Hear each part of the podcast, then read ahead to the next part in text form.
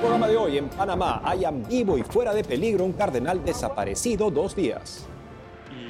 Desde el Vaticano, religiosos reafirman la entrega de su vida al Señor en el día de la Jornada Mundial de la Vida Consagrada. A pocos días de las elecciones en El Salvador, los pro vida piden un gobernante que promueva los valores éticos y morales. En Perú, desagraven al Santísimo Sacramento luego de que una bruja exhortara a profanar la Sagrada Hostia en un ritual de Año Nuevo. Desde México, miles de jóvenes peregrinan al monumento a Cristo Rey.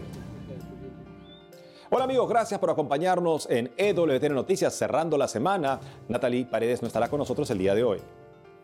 Iniciamos las noticias desde Panamá contándoles que el cardenal José Luis Lacunza, obispo de la diócesis de David, fue encontrado a salvo este jueves primero de febrero por la policía, luego de estar desaparecido desde el 30 de enero. Conozcamos los detalles del caso en la siguiente nota. Jueves primero de febrero.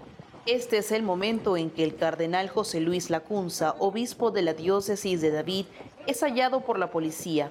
El martes 30 de enero desapareció entre las 2 y 2 y 30 de la tarde. En el video se ve al purpurado sentado dentro de una camioneta en el asiento del piloto. Es la camioneta que comparten los sacerdotes de la diócesis de David para movilizarse. Rodeaban la escena varios policías. De acuerdo a las autoridades, el prelado fue ubicado sano y salvo en el distrito de Boquete, provincia de Chiriquí, un lugar apartado de la diócesis del obispo y de mucha vegetación, según se aprecia en el video de la policía. Agua. En declaraciones a Prensa, el padre Josué Pilides, miembro del Tribunal Eclesiástico de la Diócesis de David, a la cual pertenece Monseñor Lacunza, explicó lo que sabe hasta el momento sobre los motivos de la desaparición del cardenal. Eh, es un tema que pues tampoco nosotros podemos, no, no manejamos los motivos, las razones, ni el móvil pero eh, eso está en investigación y ya es cuestión de las autoridades las autoridades civiles determinar eh, qué, ha, sucedido. Eh, yo solo le puedo comentar sobre cómo se encuentra el cardenal en estos momentos. que pues ya está en casa, está, eh, será evaluado médicamente, ya tenemos que comprender que es una persona de 79 años nunca está de más una evaluación médica después de una situación un poco eh, traumática para él. El padre Josué Pilides agregó que Monseñor José Luis Lacunza no tiene ninguna enfermedad preexistente, solo padecimientos propios de la edad y que desea reincorporarse pronto a su trabajo en la iglesia. Al cierre de este informe se esperan las conclusiones del caso por parte de las autoridades panameñas y de la diócesis de David. Y en México el país se bate entre un ambiente de violencia y por otro lado la esperanza que irradia la iglesia. Nuestro corresponsal Diego López Colín nos cuenta. Los obispos de la provincia eclesiástica de Morelia se unieron para ofrecer misas por la paz, así también para orar por las familias y las víctimas de violencia que azotan en la región. En 2023 se registraron más de 3.106 homicidios en Michoacán, según datos del secretario ejecutivo del Sistema Nacional de Seguridad Pública, siendo 1.756 de ellos homicidios dolosos. En este contexto, se reunieron los obispos, sacerdotes y feligreses de la provincia eclesiástica de Morelia en el estado de Michoacán, conformado por la diócesis de Apatzingán, Lázaro Cárdenas, Lacámbaro y Zamora, para encontrar formas de construir paz en la región. Durante estos días se realizaron misas en la capital del estado y en zona duramente golpeada por la violencia derivada de la disputa territorial entre grupos criminales. Monseñor Cristóbal Asensio García, obispo de Apatzingán, describió durante la celebración eucarística en su tierra que se vive una situación de violencia infrahumana. Sin embargo, a pesar de la situación tan dolorosa que atraviesa el Estado, de la cual pareciera que no encontramos cómo salir, Monseñor Cristóbal Asensio García llamó a unir en un esfuerzo nuestras manos solidarias y abrir nuestros oídos para escucharnos y ayudarnos. Este 27 de enero, miles de jóvenes se reunieron a las faldas del Cerro del Cubilete en el estado de Guanajuato con una única intención, encontrarse con Cristo Rey. La jornada se inauguró con un vibrante festival de música y adoración, brindando a los participantes la oportunidad de cantar y confesarse con los sacerdotes. Con ánimos encendidos, la peregrinación se inició y a lo largo de más de 20 kilómetros, los jóvenes rezaron, expresaron su apoyo a Cristo Rey y disfrutaron de la compañía de peregrinos de diferentes estados. A medida que el sol ascendía, acompañaba a la multitud en su camino hacia el imponente monumento de 23 metros de altura que corona el Cerro del Cubilete, erigido en 1950 en homenaje a los mártires de la Guerra Cristera. Cerca de las 11 de la mañana, el cansancio se mezclaba con la alegría en el rostro de la mayoría de los peregrinos que llegaban a la imponente imagen de Cristo Rey. La ermita ubicada en unos metros más abajo y que alguna vez albergó la primera imagen del Cristo Rey antes de ser dinamitada durante la Guerra Cristera, Monseñor Alfonso Cortés Contreras, arzobispo de León, y Monseñor Víctor Alejandro Aguilar Ledesma, obispo de Celaya, presidieron la Eucaristía. En ella reconocieron las fracturas profundas que vive la nación, pero instaron a los jóvenes a hacer esperanza y a mirar hacia el futuro con dignidad y compromiso cristiano. Para la celebración de la misa, los jóvenes regresaron a sus estados portando la llama de la fe y compromiso ardiente. Reportó para EWTN Noticias Diego López. Y ahora nos vamos al Vaticano. Esta tarde, nuestra corresponsal Almudena Martínez Bordiú recogió una serie de inspiradores testimonios de religiosos españoles que participan en la Jornada Mundial de la Vida Consagrada que se celebra hoy. Veamos.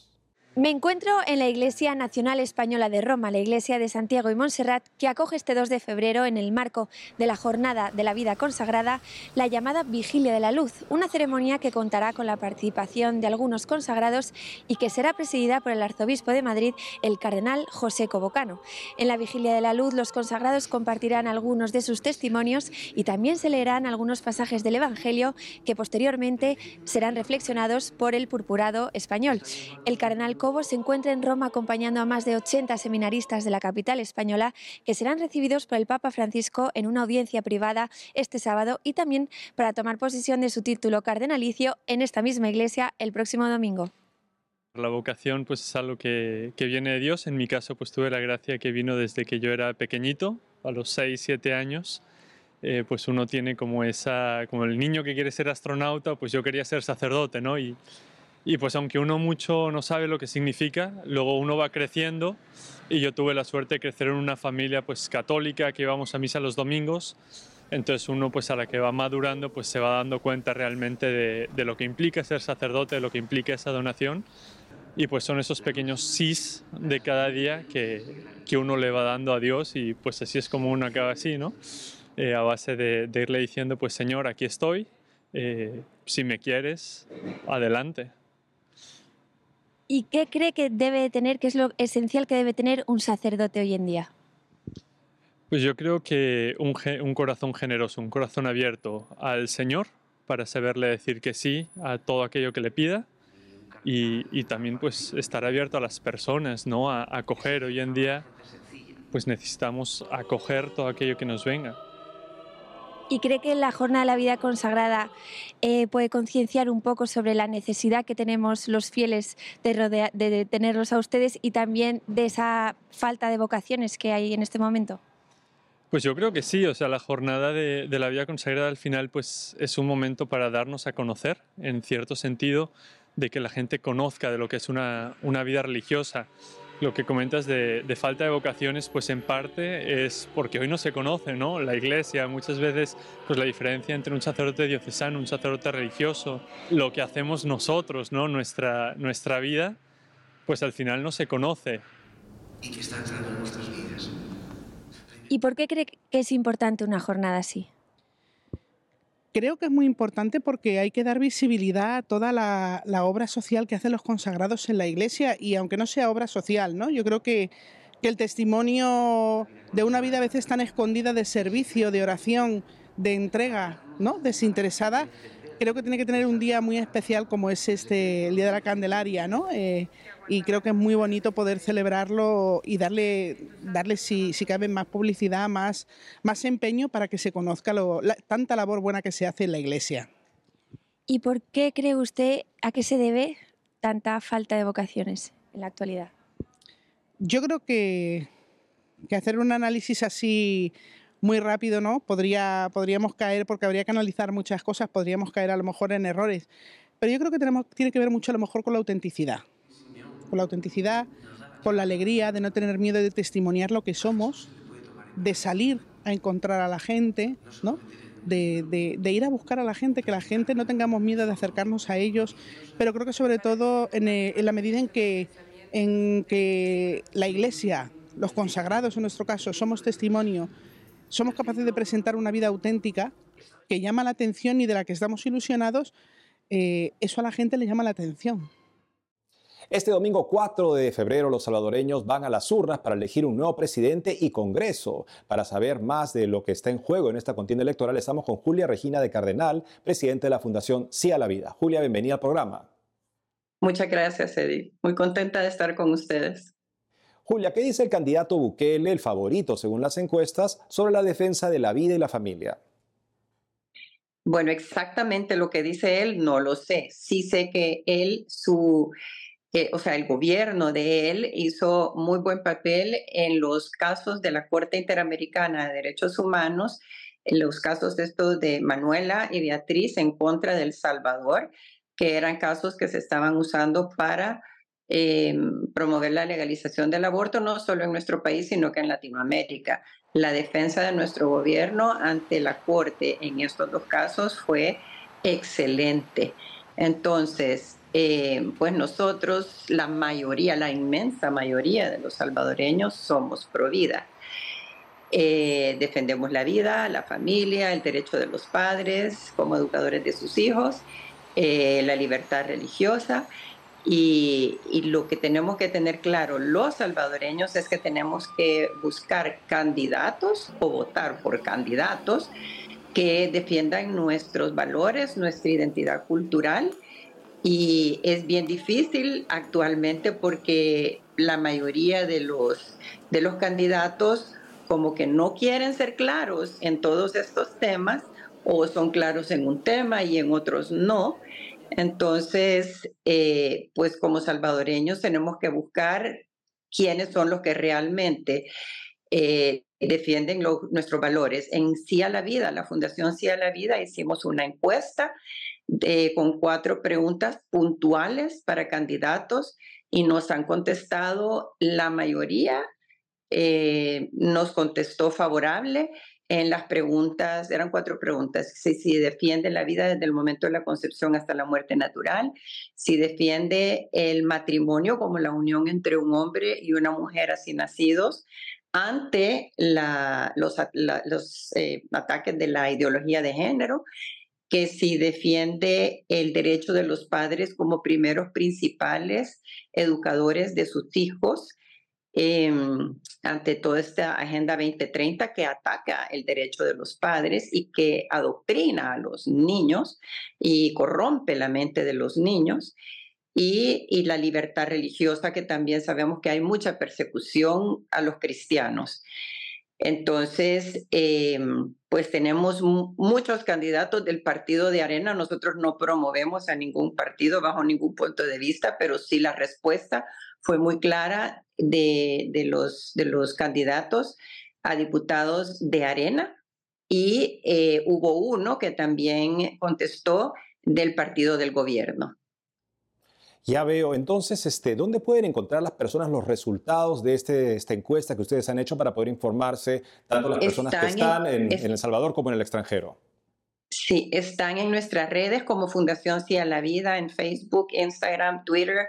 Eh, en nuestra página, también fundacioncialavida.org, eh, pueden encontrar la encuesta y las respuestas de estos candidatos. Algunos por quedar bien con ambos lados, que no se puede quedar bien con Dios y con el diablo. Eh, no, no quieren contestar claramente, sí, yo no estoy a favor del aborto, pero, entonces ya ese pero no se puede. Qué importante que haya organizaciones como la suya que sirven para concientizar a los votantes y facilitar también esta información que hará más seguro que voten de acuerdo a los valores la mayoría de los salvadoreños, como usted bien lo ha mencionado. Muchas gracias por estar con nosotros el día de hoy. Muchas gracias por invitarme. Hacemos una pausa y al volver, la presión internacional liderada por el Papa más el pago de un rescate logró la liberación de las seis monjas en Haití que hoy se recuperan en Perú desagraven al Santísimo Sacramento luego de que una bruja exhortara a profanar la Sagrada Hostia en un ritual de Año Nuevo. Regresamos con más noticias con Enfoque Católico.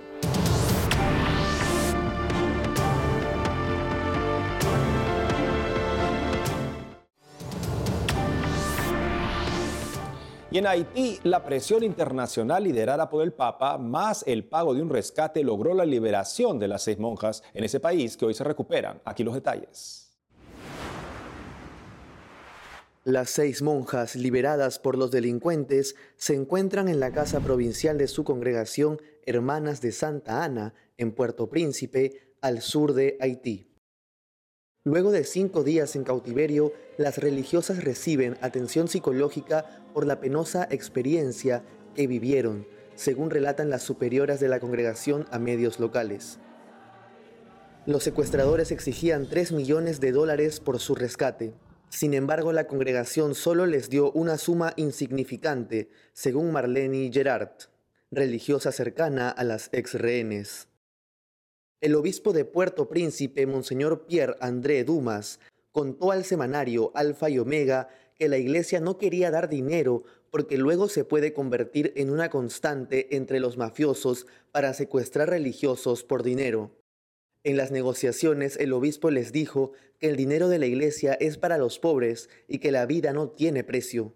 Monseñor Dumas hizo una oferta de intercambiarse a él por las seis monjas, aunque finalmente no hizo falta. Su acto de valentía conmovió al mundo. El obispo estaba realmente dispuesto a realizar el intercambio porque, en sus palabras, en la Iglesia Católica todo lo vivimos juntos, hasta el sufrimiento. Dijo así, Cristo nos ha dicho que no hay nada más grande que dar la vida por quienes amamos. Según la policía, la denuncia del Papa en el Ángelus del 21 de enero fue indispensable para lograr la liberación. Según las autoridades, en Haití respetan mucho al Santo Padre, incluso los delincuentes. Cuando él habla, la gente lo escucha. Es el momento de las noticias en Perú. En su reciente mensaje tras su primera asamblea del año, los obispos advierten que la nación está en una situación política peligrosa que alienta más el rechazo de la gente. Avisoran dos años críticos antes de las nuevas elecciones. Por eso animan a que surjan nuevas iniciativas que rompan el empantanamiento. Más novedades con nuestra corresponsal, Bárbara Socorro. En Eten, la ciudad eucarística del Perú, al norte del país, los católicos desagraviaron al Santísimo Sacramento. Fue después de la exhortación de una bruja a profanar la sagrada hostia en un ritual de Año Nuevo. Llevando la réplica de una custodia, cientos de católicos mostraron por las calles su amor por Jesús Eucaristía. En Eten, el divino niño apareció en una hostia consagrada en 1649 durante la fiesta del Corpus Christi el Vaticano aún estudia el caso. Los difusores del milagro encabezaron la peregrinación que llamaron una Eucaristía a Jesús Eucaristía. Y del 23 al 25 de febrero se realiza el tercer Congreso Internacional por una generación provida para instruir sobre la defensa de ese regalo de Dios. El Congreso es promovido por la Red Provida San Martín de la Prelatura de Moyobamba en la selva del Perú. Se hablará sobre la humanidad del embrión, el feminismo, la ideología de género, la castidad, la sexualidad y la familia. Habrá ponentes nacionales e internacionales. Quiero invitarlos a participar en el tercer Congreso Internacional por una Generación Provida que se realizará este 23, 24 y 25 de febrero en la ciudad de Moyobamba, aquí en el Perú. Es organizado por jóvenes como tú, llegando a jóvenes, adultos, laicos, sacerdotes, en una temática muy interesante con conferencistas de primer nivel. Hace falta sí o sí una generación que se forme en los temas pro vida, en los temas de orden natural que sepan responder a esta agenda global que tenemos enfrente, la agenda famosa 2030. Para participar, más información al correo redprovidasanmartin.com. Ahora les cuento que el último 29 de enero se cumplió un mes de la partida del reconocido músico peruano Pedro Suárez Vértiz, quien tuvo a la familia como centro y pilar de su vida. Pedro Suárez Vértiz padeció una enfermedad neurodegenerativa por más de una década que afectó su capacidad de hablar. Nunca más pudo cantar. Desde entonces el artista se refugió en la escritura. En sus redes sociales escribía, Considero que la familia es el contexto vital del ser humano de toda edad. Sin la familia mi vida no tendría sentido. Respeto e intrínsecamente admiro a las personas que no planearon casarse y que pueden vivir solas. Yo no puedo. Debe ser hereditario. Sin el hogar no entiendo nada y no tendría motivación de nada. Si bien varias de sus canciones producidas durante su juventud tienen una carga sexual en la letra, siempre hizo notar a lo largo de su vida el respeto por la vida familiar, la creencia en Dios y el amor hacia sus tres hijos y su esposa, con quien estuvo casado por más de 20 años, según describe así prensa. A un mes de su fallecimiento, a los 54 años, decenas de personas participaron de una santa misa por su alma. También les cuento que del 8 al 11 de febrero se realiza en Lima el campamento de jóvenes Shalom, una experiencia de encuentro único con Jesús organizado por la comunidad Misioneros Shalom. Hace muchos años, en el 2020, en el verano de ese año, un amigo me invitó a tener una experiencia con Dios, me invitó a un campamento de jóvenes Shalom. Realmente yo no tenía idea de lo que era, mi vida era súper desordenada a esos 18 años que tenía en ese tiempo. Realmente yo pensaba que estaba en el pico de mi vida y que todo era perfecto. Pero realmente en ese campamento y en especial el último día fue en el cual tuve una experiencia con Jesús, con su amor, esta experiencia cambió mi vida y te invito a que tú puedas tener esa misma experiencia y cambiar tu vida. El campamento de jóvenes Shalom está dirigido a jóvenes entre los 15 y 28 años. Para información sobre la inscripción, puede ingresar al número que mostramos y a la cuenta de Instagram. En Lima, Bárbara Socorro, EWTN Noticias.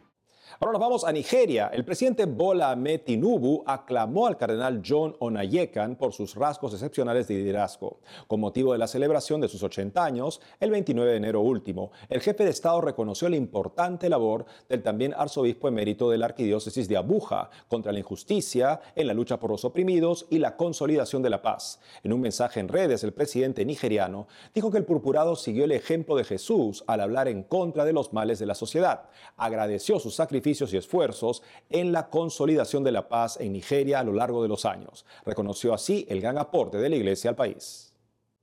Cada 2 de febrero, la Iglesia Católica celebra la presentación del Niño Jesús en el templo y la purificación de la Virgen María, pasaje que se medita en los misterios gozosos del Santo Rosario. También es conocido como el Día de la Candelaria y se conmemora la vida religiosa. Desde España, el Padre Antonio María Domenech, párroco de Nuestra Señora de la Asunción en Cuenca, nos cuenta la importancia de esta fiesta.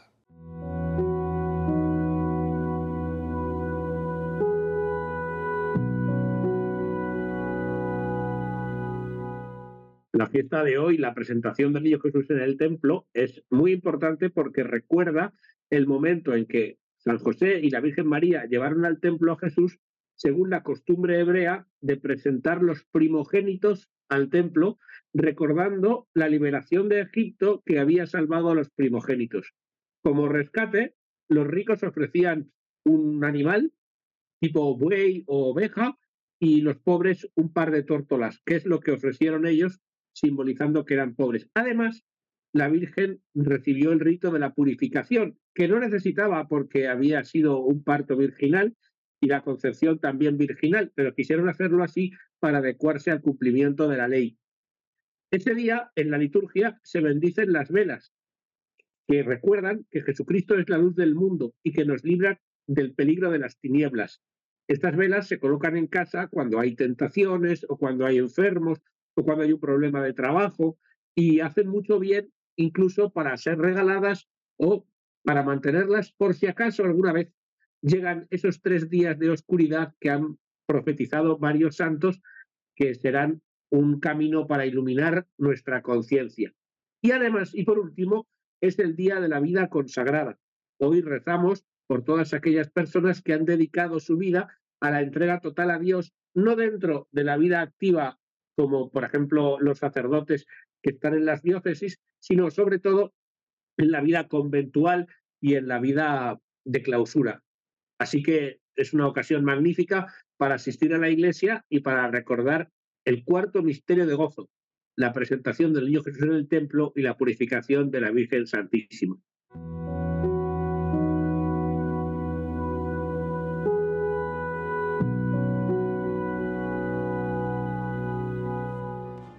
Y eso es todo por hoy amigos, gracias por haber estado con nosotros. No dejen de seguirnos en las redes sociales y también de lunes a viernes a las 12 del mediodía hora de Miami en Radio Católica Mundial y su programa Más que Noticias con un servidor. Hasta entonces.